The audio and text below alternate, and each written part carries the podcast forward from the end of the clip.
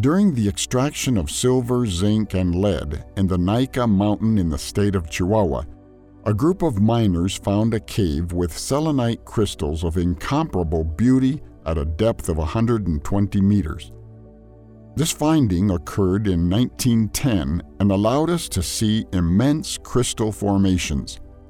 This cave was named the Cave of Swords. In the year 2000, another underground discovery was made at 300 meters in depth, which was named the Crystal Cave. At this site, miners were surprised by the size of the selenite crystals, which varied from 5 to 7 meters in length, some reaching up to 2 meters in diameter. These caves are extremely hot.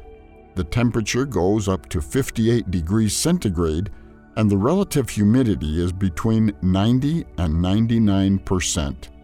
This makes exploration difficult. Without adequate protection, the researchers can only spend about 10 minutes in these conditions.